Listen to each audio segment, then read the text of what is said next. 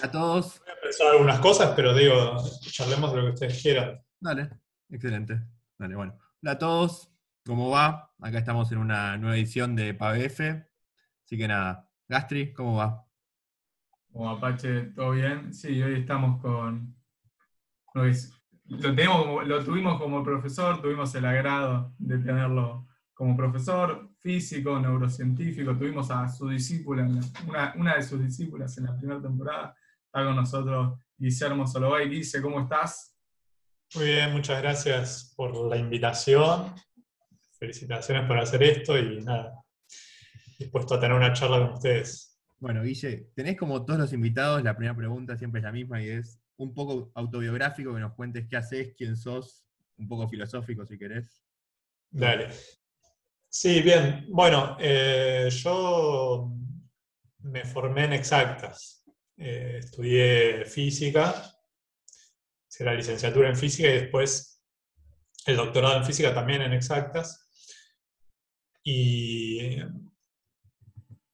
lentamente creo que durante el final de la licenciatura, el doctorado, me fui pasando de la física a la biología, porque hice el doctorado en, biofísica, biofísica teórica, señales de calcio, eh, me metí un poco con datos también pero me fui pasando, dejando un poco la física más, más dura, digamos, a la biología.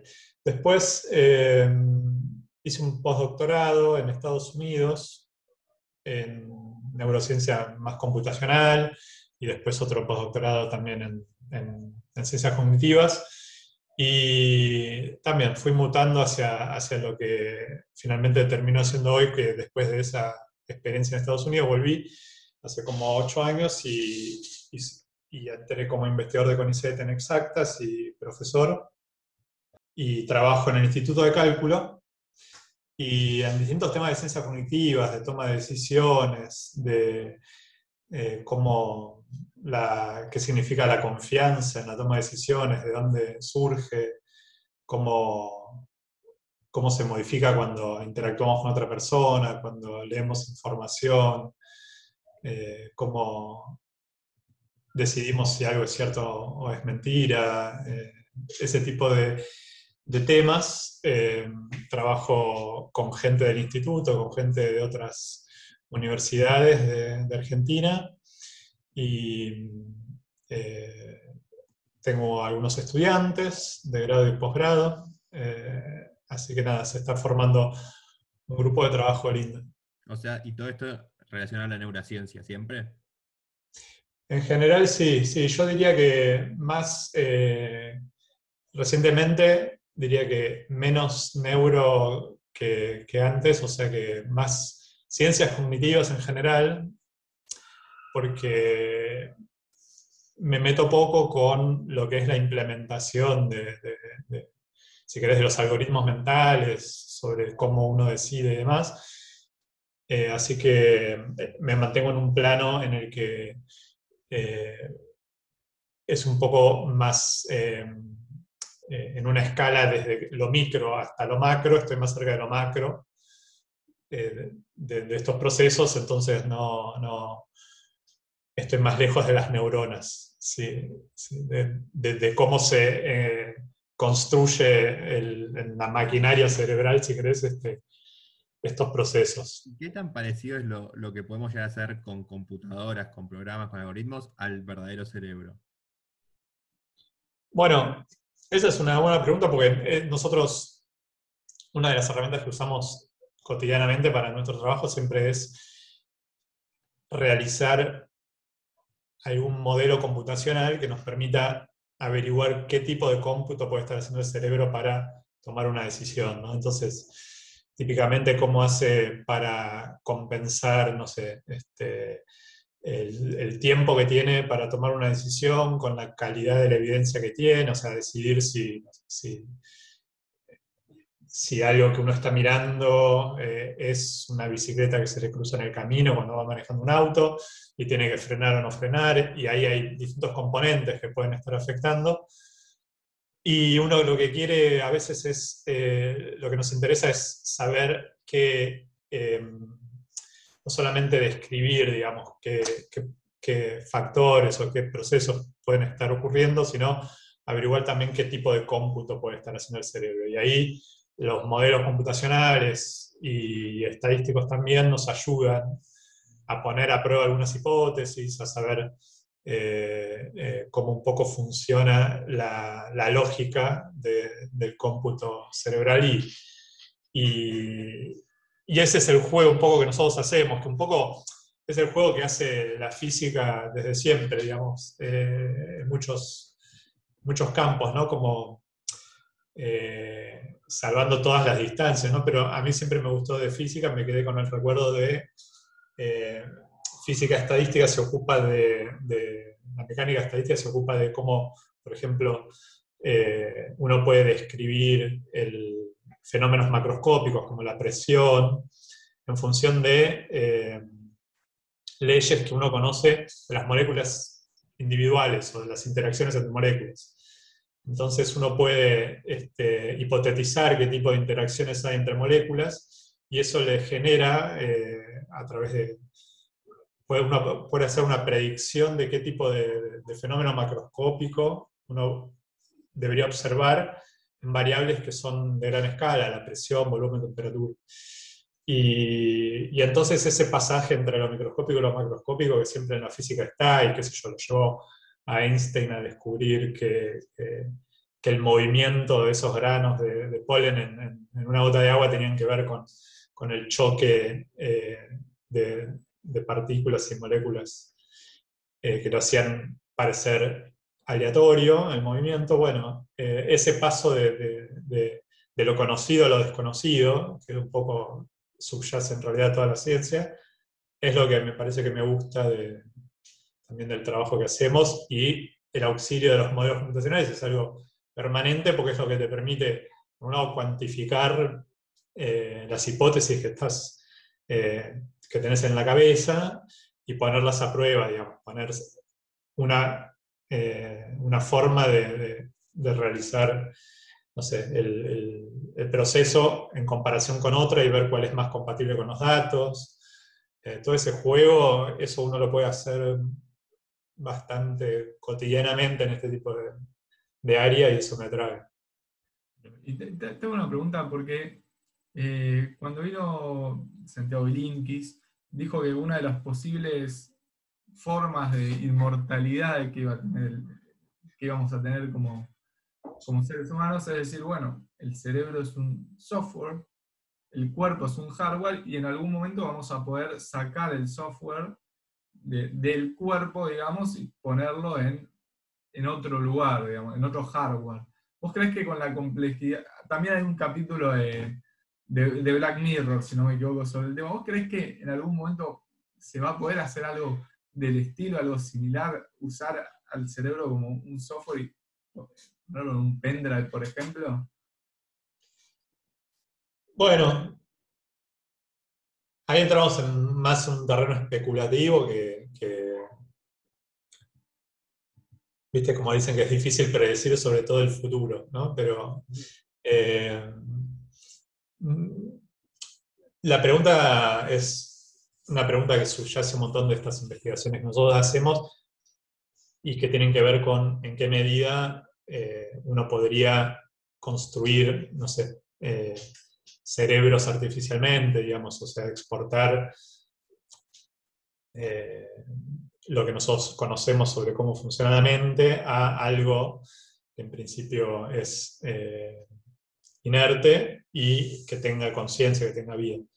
Eh, mi sensación es que, todavía estamos en una etapa muy temprana para, conseguir eso, pero, pero no lo... No, hay que descartarlo. Al final no lo descartaría, pero, pero pura especulación. Capaz algún alumno tuyo que toma decisiones, en un par de años lo ves ahí exportando cerebros. Totalmente. Sí, sí, sí, sería un orgullo. para. Y también te dedicas a cosas con la percepción visual, ¿no? Bueno, eso em, lo estuve trabajando en los últimos años con eh, gente de computación, de búsqueda visual, eh, con Juan Kaminkowski y su grupo. Em, donde lo que estamos buscando siempre es, eh, bueno, de vuelta, ahora eh, en el problema de la búsqueda visual lo que ocurre es que es algo interesante porque se da de vuelta este fenómeno que me interesa siempre en distintas escalas, que es el de, eh, bueno, ¿qué ocurre cuando tenés que tomar una decisión con información que es escasa, por ejemplo, no sabes dónde están tus llaves y tenés que hacer un recorrido con la mirada de forma tal de encontrarlas, digamos. Y, tenés que ir sumando eh, información a medida que haces el recorrido. Eh, y cuál es la forma óptima de hacerlo y cuál es la forma que finalmente la hacemos nosotros. Eh, eso es un tema que no está resuelto y que, con Juan llevamos algunos años trabajando con, con, experimentos en el laboratorio y con, modelos computacionales también que intentan hacer una mímica de ese proceso de recorrido visual que hacemos nosotros cuando queremos encontrar algo. ¿no? Y lo que pasa normalmente es que eh, la razón por la que hacemos un recorrido errático hasta encontrar algo es que nuestro sistema visual no es eh, homogéneo en todo el campo visual, sino que vemos bien algunas partes del campo visual y solamente una pequeña parte que está justo donde estamos dirigiendo la mirada. Entonces, eh, todo, todo, lo demás, por más que lo veamos medianamente eh, uniforme y en colores y con cierto detalle, no lo, no lo procesamos bien. Entonces, eh, por más que lo que estamos buscando esté adelante nuestro, quizás no lo vemos. Y empezamos a hacer un recorrido hasta que lo vamos encontrando como con una linterna a la noche muy puntual que, que, va recorriendo así medio a ciegas, pero a la vez algo de información tenemos del contexto. Entonces, ¿cómo, cómo se integra lo que ya sabemos con lo que, con lo, con lo que vemos con la visión periférica? Es algo que, que intentamos resolver ahí con, con, con, el equipo de Juan. ¿Y cómo logras, ¿cómo logras verificar estas, las hipótesis con algo o sea, con cómo realmente funciona el cerebro, siendo que no tenés acceso a cómo realmente funciona. ¿Cómo verificás que la hipótesis que tienen ustedes es válida o no? Está buena la pregunta. No, está buena la pregunta porque lo que nosotros hacemos, por ejemplo, es. Em, imagínate que eh, lo que tenemos como, como, output, como resultado de, un experimento que diseñamos, es el recorrido que hace eh, la mirada hasta encontrar algún objetivo, hasta encontrar, eh, le decimos, mira, tenéis que buscar una taza naranja, ahora va a aparecer una foto, empieza a buscarla. Y con un equipo que tenemos en el laboratorio, que tiene Juan, se puede eh, registrar con una frecuencia muy alta el recorrido de la mirada. Lo que nosotros podemos hacer es hacer una mímica de eso, que significa eh, bueno, si alguien empezó mirando acá, eh, ¿qué información tiene de lo que está alrededor? Y a partir de ahí, ¿dónde podemos predecir que va a mirar después? Va a ir al lugar que le maximiza las chances de encontrar el, target que está buscando. Bueno, muy bien. Nuestro modelo dice, móvete acá. Después, eh, dado que estás en este otro lugar y que juntaste la información de ese contexto, cómo integramos esa información al, modelo mental que, que, tenemos y a dónde nos movemos. Entonces nuestro modelo lo que nos da también es un recorrido, eh, un recorrido visual que podemos comparar haciendo métricas de lo que se llaman eh, scan paths, que significa el camino que recorre ojo, la mirada. Y uno puede hacer comparaciones entre eh, el camino que hace el ojo y el camino que hace nuestro algoritmo, o puede hacer comparaciones sobre cuántos, cuántas paradas hace la mirada antes de llegar al target, comparar lo que pasa con el modelo con lo que pasa en la realidad.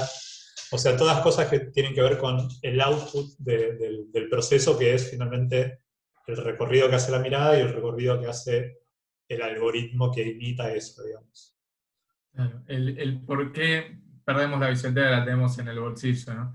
Ah, y todas las, las, personas realizan el mismo camino o caminos similares, o hay ciertas, por, por, por algún motivo particular, algún, tipo de excepción, no sé, me imagino, campo, ciudad, quizás reaccionan diferente o dependiendo del contexto. Sí, hay, em, bueno, justamente la, la calidad con la que nosotros vemos está un poco condicionada también por, eh, por ejemplo, eh, el campo visual se divide, por ejemplo, sobre todo entre algo que está por arriba del horizonte, o sea, desde los ojos para arriba y de los ojos para abajo. Y hay una asimetría en eso, en la, calidad con la que podemos procesar lo que está arriba y lo que está abajo, y se supone que, bueno, eso un poco fue eh, modificándose evolutivamente porque vivimos en, eh, en un planeta en el que lo que está arriba del horizonte en general está lejos y lo que está abajo está más cerca. Eh, y entonces eh, eso se refleja también en, la calidad de la visión. O sea, no es simétrico arriba y abajo. Y entonces, eh, en ese sentido, no todas las personas son iguales, o, por lo menos, no, no, sé si todas las personas son iguales, pero por lo menos no es lo mismo encontrar algo que es natural, digamos, como, no sé, eh, encontrar un objeto dentro de un ambiente natural o encontrar algo dentro de una imagen que puede ser, no sé, un tablero de ajedrez que, inventaste vos y lo mostraste en la pantalla. Porque, porque nuestro, obviamente nuestro sistema visual está eh, adaptado a eh, lo que a los estímulos sobre los los estímulos a los que estuvo expuesto durante la evolución. Entonces, eh, Juan, por ejemplo, eh, hace experimentos eh, con imágenes naturales, intentando ver qué diferencias puede haber entre la búsqueda visual en escenas artificiales, que tienen una ventaja, y es que uno las puede controlar, la calidad de los estímulos, este, la, composición de los estímulos, con las imágenes naturales. Y bueno, ahí hay todo un campo interesante para explorar. Y, el, el hecho de que, por ejemplo, un mismo vestido, gente lo vea blanco y dorado y azul y negro, ¿tiene algo que ver en todo esto? Tiene que ver en el sentido de que lo que refleja eso es que ahí sí hay diferencias individuales, como decís vos, y, el consenso al que se llegó después de algunos años de, hipotetizar y de, hacer experimentos para poner a prueba alguna idea de por qué ocurría eso, esa grieta en la percepción del color, ¿no? que era lo que había ocurrido ya, por ahí hay que introducirlo porque ya, como dicen en redes, ustedes eran chicos, pero hace seis años, ¿no? este, la gente en el mundo se dividió entre los que veían un vestido eh, de un color o de dos colores y los que veían de, otra manera, de otro color. Em, y el punto es que lo que muestra eso es que los que lo veían blanco y, dorado, negro y azul, ¿no? Resulta que em, el vestido la foto que veíamos nosotros estaba totalmente ausente el contexto, y entonces, al estar ausente el contexto, eh, implícitamente, sin que nos demos cuenta, nuestro sistema visual hace algunas eh, interpretaciones sobre lo que ve en particular supone eh, qué tipo de, luz lo puede estar iluminando ese vestido. Y lo que se descubrió es que la gente que supone que, ese vestido está siendo iluminado por luz artificial, que tiene una, componente, una, característica diferente de la luz natural del día, o sea, tiene básicamente el espectro es diferente, las longitudes de ondas que componen la luz son diferentes para distintos tipos de iluminación, eh, lo termina viendo diferente, porque ¿qué es lo que ocurre? Normalmente cuando uno ve una manzana la ve de color rojo independientemente de la luz que la ilumine. A la noche, durante el día, a la sombra, etc. Entonces lo que el cerebro hace es deshacerse de la información que eh, involucra la luz que lo está iluminando al objeto. Pero si uno no sabe cuál es la luz que lo está iluminando, uno tiene que hacer alguna hipótesis de alguna manera sobre eso. Y si uno imagina que la luz que lo está iluminando es de un tipo, va a contrarrestar ese efecto y lo va a ver de una manera el vestido. Pero se imagina que la luz que lo está iluminando es de otro tipo, por ejemplo, la luz del sol, va a contrarrestar ese efecto y termina viéndolo de otra manera. Eso se descubrió y se descubrió también entonces que la gente que era más diurna lo veía, tendía a verlo de una manera y la gente que era más nocturna de otra manera, justamente porque a lo mejor está más acostumbrada a un tipo de iluminación eh, que a otra, ¿no? Artificial o natural. ¿Y, ah. de qué color era el vestido? Mirá, no me acuerdo, pero em, si uno aísla, digamos, o sea, realmente esa es la parte para mí menos interesante, porque es la parte donde uno puede decir, bueno, mira, yo aíslo los píxeles y puedo hacer una comparación. Bien, perfecto. Lo que pasa es que el color, lo que nosotros llamamos color, es algo que eh, en realidad se da directamente en, la mente, digamos. O sea, es algo que de alguna forma inferimos, no es una propiedad física del objeto, ¿viste?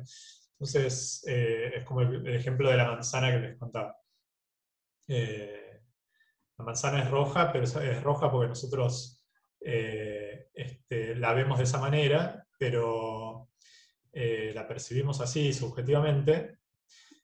Pero realmente, si tuviéramos un espectrómetro para evaluar la luz que viene de la manzana, veríamos que de día, de noche, un poco a, la sombra, este, en la plaza, siempre va a ser muy diferente la, calidad y la, naturaleza de la luz que recibimos. Pero lo que nosotros llamamos color finalmente es simplemente lo que nosotros interpretamos a partir de, nuestra experiencia de la luz que recibimos. Y ahora que estuvo dando vueltas hace poco un audio, el de alquiler o bicicleta, ¿lo escuchaste? Lo escuché, sí, eh, y pasa algo parecido también.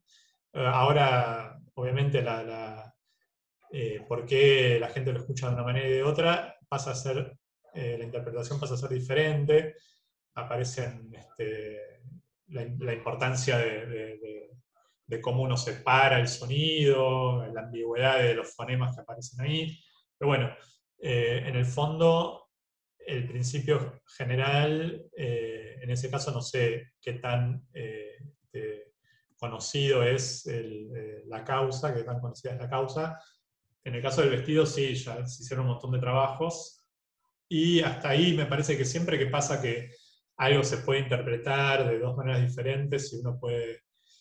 Eh, este, y por otro lado, lo que pasa con ese audio y con el, vestido, pero sobre todo con el audio, es que ahí hay como una grieta ¿no? que, aparece siempre, porque mm, es raro que uno escuche algo que eh, digas, bueno, esto es un gris, ¿viste?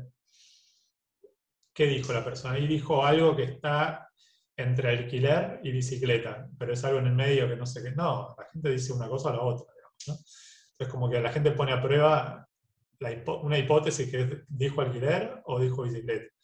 Y nada más que eso. Este, ahí eso me parece interesante, como que se, se, se polarizan un poco las opiniones de vuelta.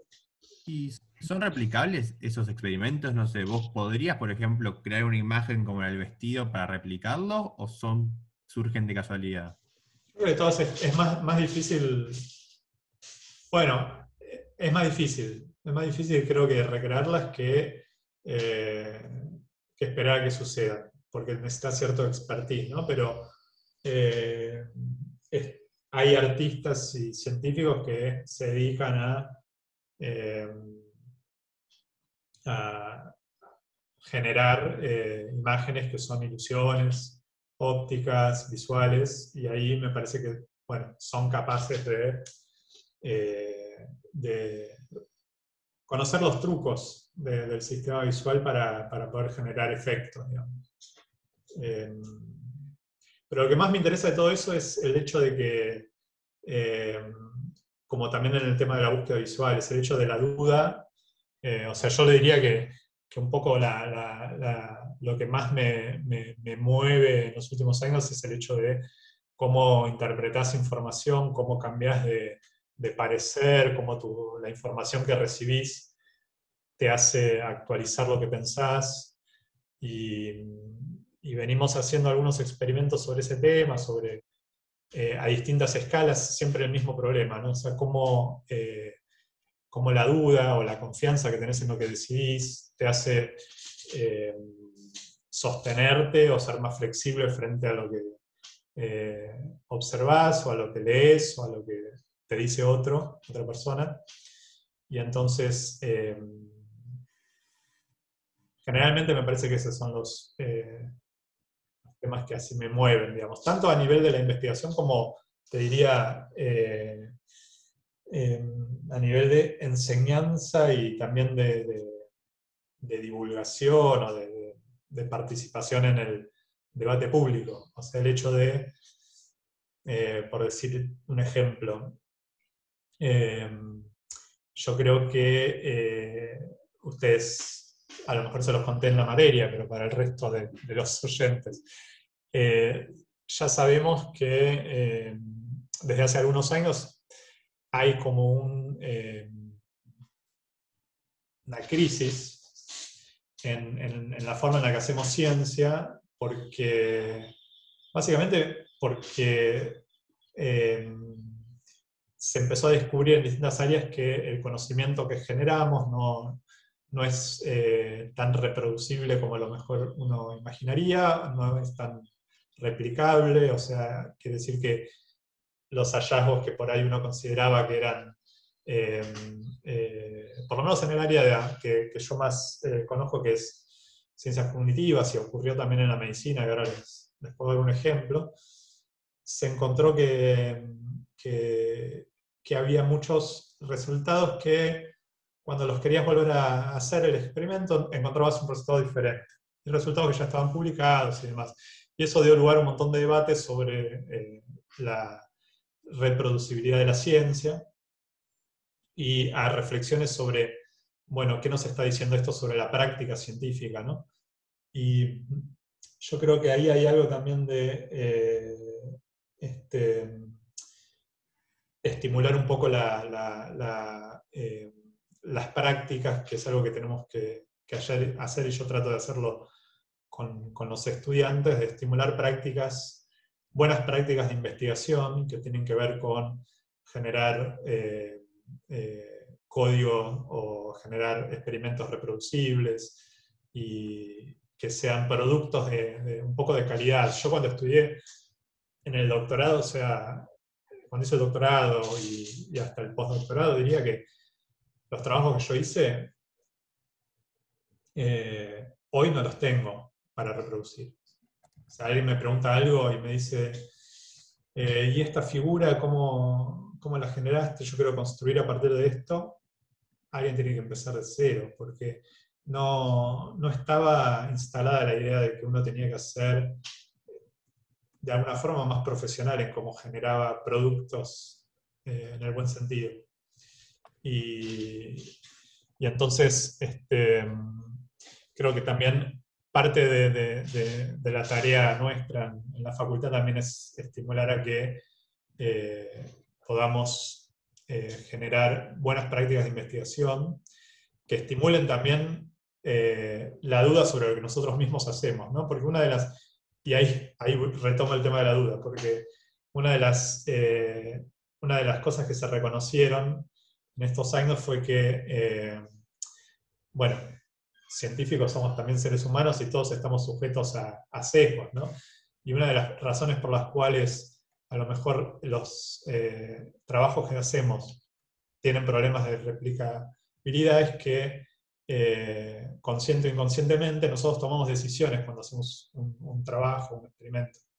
Tomamos decisiones sobre qué variables mirar, qué sujetos o qué, este, em, qué datos eh, este, considerar y cuáles no. A veces evaluamos distintas hipótesis eh, a la par. Y hay distintas, eh, esto se llama el, jardín como de los senderos que se bifurcan, básicamente. como el cuento de Borges, porque la idea es que a medida que uno va avanzando, si uno no lo planifica bien, a medida que va avanzando, va tomando decisiones que finalmente sesgan el resultado al que uno llega. ¿no? Eh, hace poco se hizo un, experimento en el que se le dio eh, a, muchos investigadores un mismo set de datos y una misma pregunta para responder y se les dio libertad para que ellos tomaran decisiones sobre cómo hacerlo, cómo hacer el análisis. el resultado es que se llegan a, conclusiones diferentes muchas veces, porque cada uno tomó decisiones en el camino diferentes. Entonces es bueno ser explícitos, no solo con las intenciones que uno tiene, para ser explícitos sobre cuáles son las motivaciones que uno tiene cuando es un experimento, eh, sino cuál es el procedimiento que uno va a usar, ¿no? Porque eh,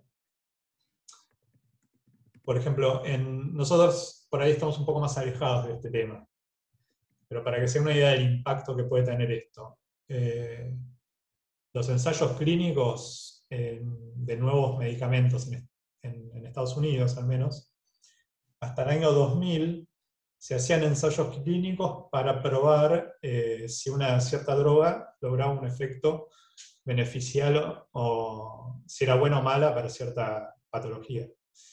Eh, para, cierta, para curar cierto, cierta enfermedad, por ejemplo. Eh, y, se encontraba que, bueno, algunas, algunas, las que funcionaban, finalmente salían al mercado.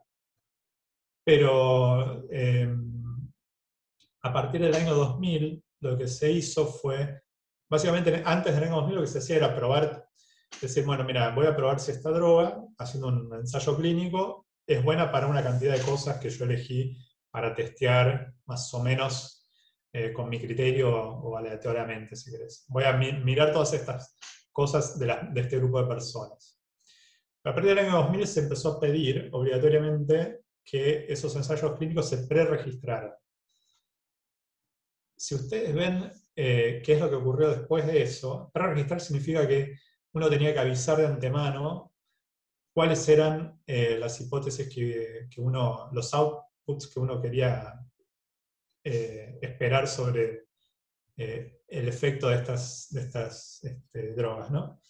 Y lo que uno pudo ver ahí es que a partir del año 2000 es como que las drogas dejaron de funcionar de alguna manera. Este, básicamente lo que se descubrió es que lo que antes funcionaba y salía al mercado, y cuando salía al mercado se veía que no funcionaba, era básicamente fruto un poco del azar, porque cuando uno prueba muchas cosas a la, a la vez, algunas van a funcionar por, por azar.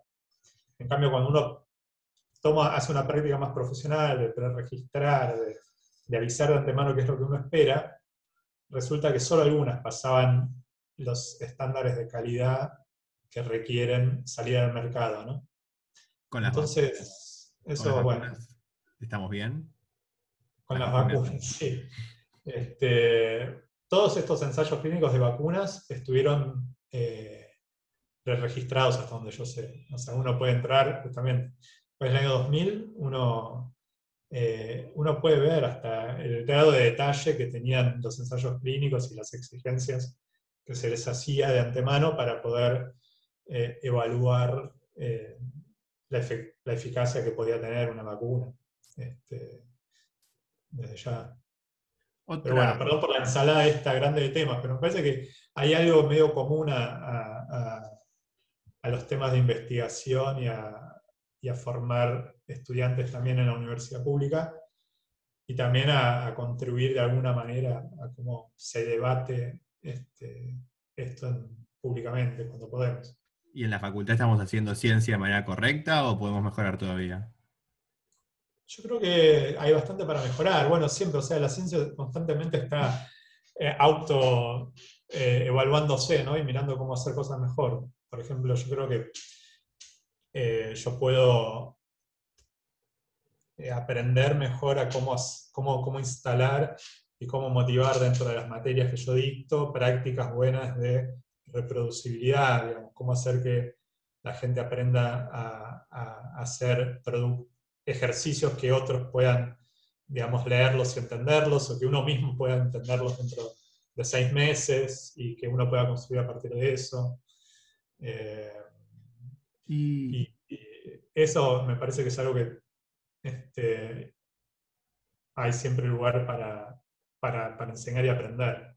Pero ¿cómo se puede lograr que experimentos sean replicables cuando capaz, no sé, vos hablaste de la percepción visual, la toma de decisiones, hiciste una experimentación con X cantidad de personas o con animales, si lo querés replicar, seguramente las personas capaz no estén en el mismo contexto, no sean las mismas. ¿Cómo replicas algo así? Bueno, primero hay que ser bastante, justamente, bastante explícito cuando uno eh, diseña y realiza y reporta el resultado de un experimento sobre cuáles son las decisiones que tomó, ¿no? Entonces, ¿de dónde salió, por ejemplo, la muestra de las personas? Eh, no sé, eh, qué edad tenían, si, si, por decirte algo, si estamos hablando de percepción, si tenían o no tenían anteojos, si tenían o no tenían, este, eh, a qué distancia estaban, o sea, cada tipo, cada detalle en el diseño del, experimento importa y importa ser explícito en esas decisiones que uno toma, tanto a nivel del diseño como en el, en la etapa de análisis y de modelado, como para que aumenten las chances de que otra persona pueda eh, reproducirlo y también, aunque no lo reproduzca, que pueda construir a partir de ahí. Eh,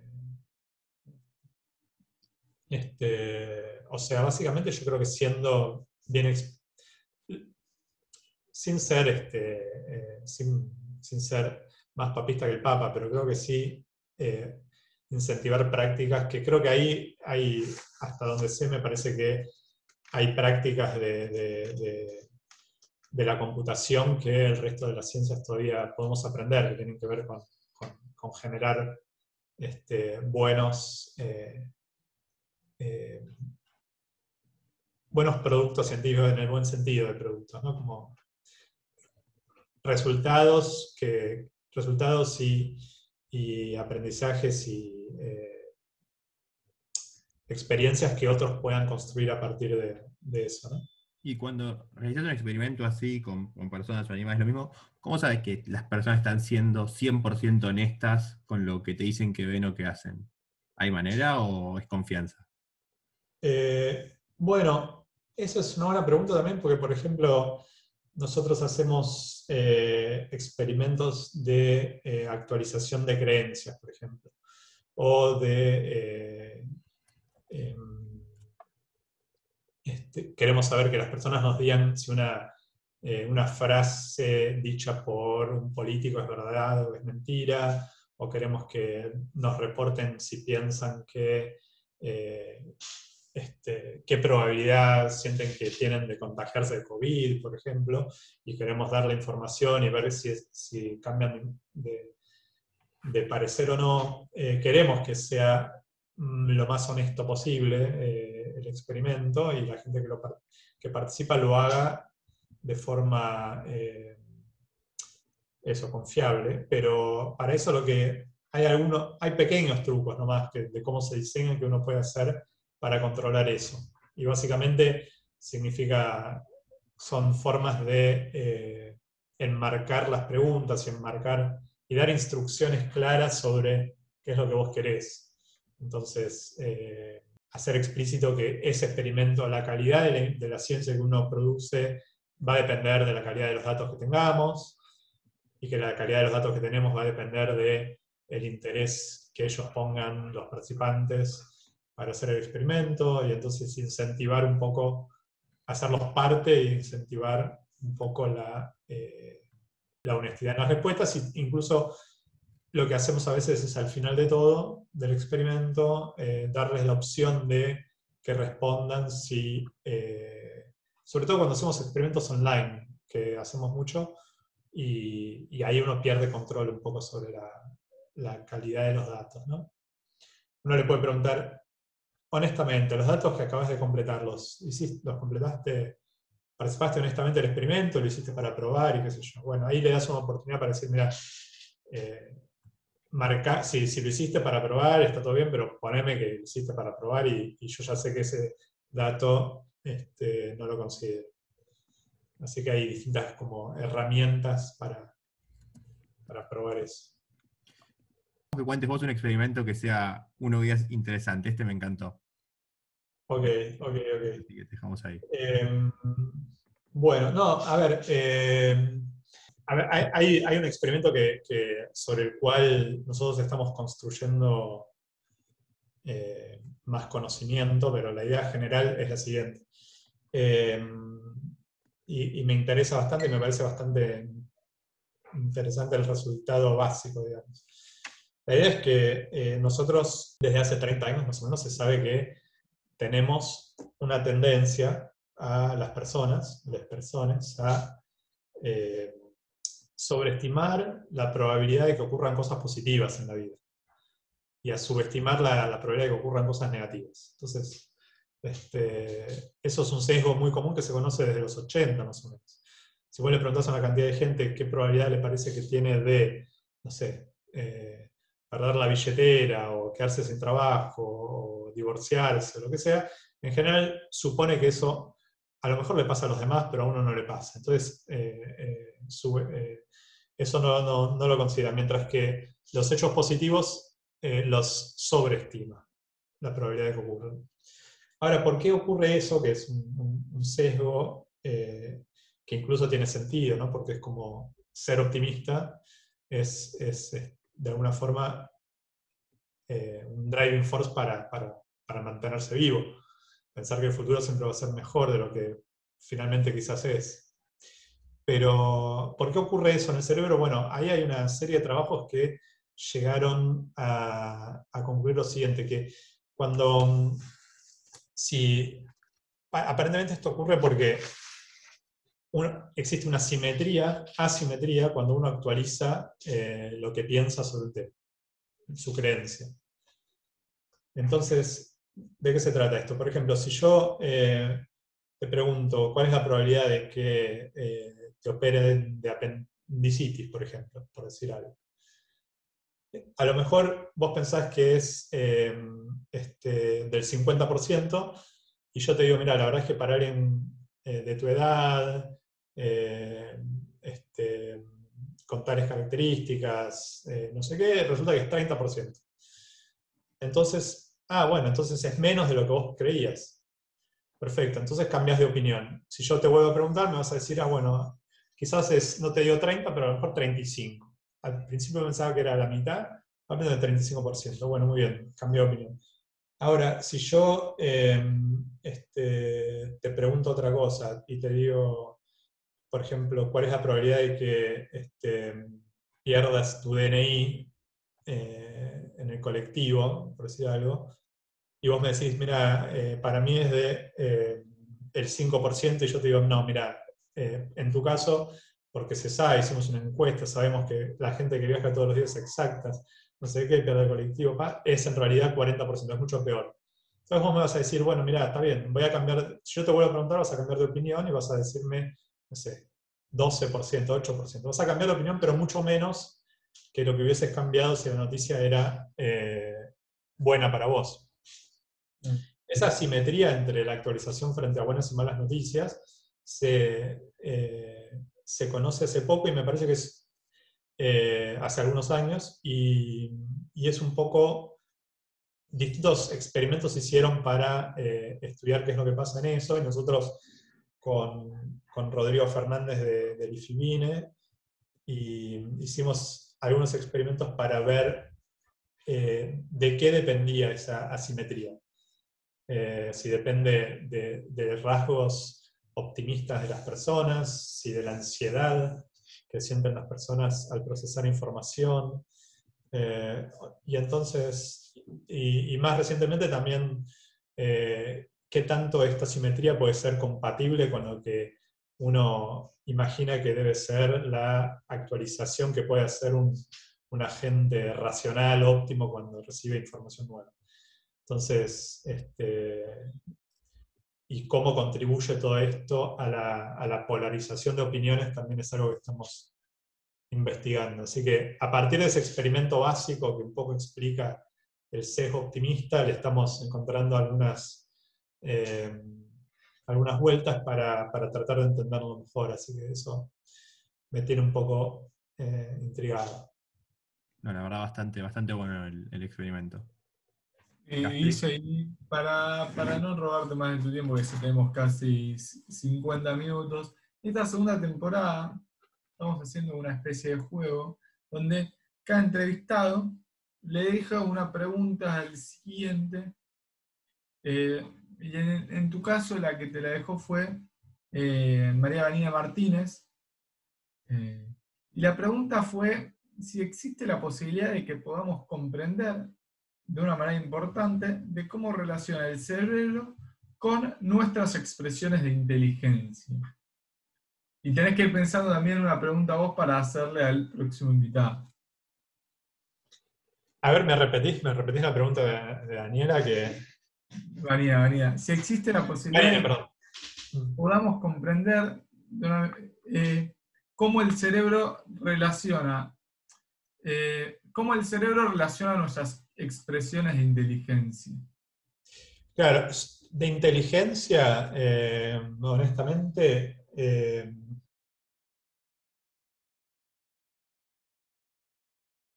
nuestras expresiones.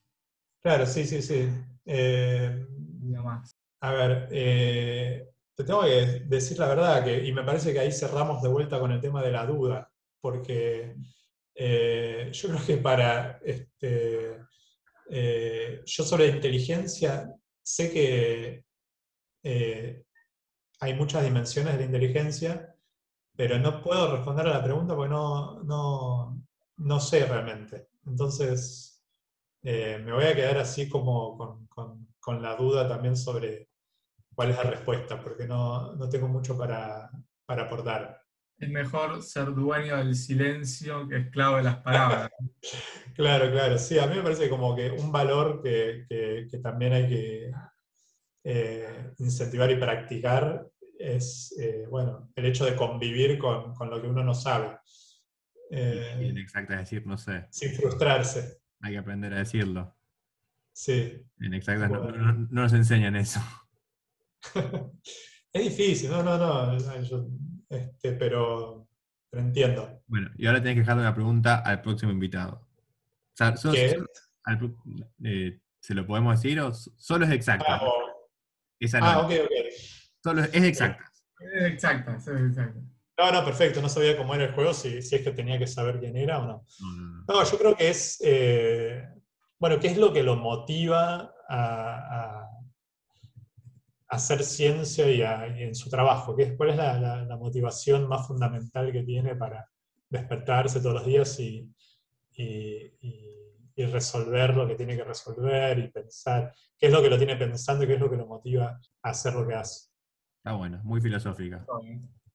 Sí, linda, linda, para debatir. Bueno, Guille, muchas gracias por venir, te robamos casi una hora, así que nada, gracias por coparte. Bueno, gracias a ustedes. Felicitaciones y mucha suerte en los que vengan. Gracias, Guille. Ojalá nos crucemos en, alguna materia. De nuevo. tampoco no sabemos muchas veces quién es el próximo invitado, entonces creo que no lo tenemos en la cabeza. No, perfecto, sí, sí, sí, entendí, entendí. A veces metemos la pata y decimos viene uno y después ese uno se nos da de baja y chao. Sí, sí, mientras lo decía, este... ¿todo bien? Sí, no, no, me, me, atacó mi gato, que es medio... Ah. Bueno, muy bien, gracias. Muchas gracias. Chao, chao. Un abrazo.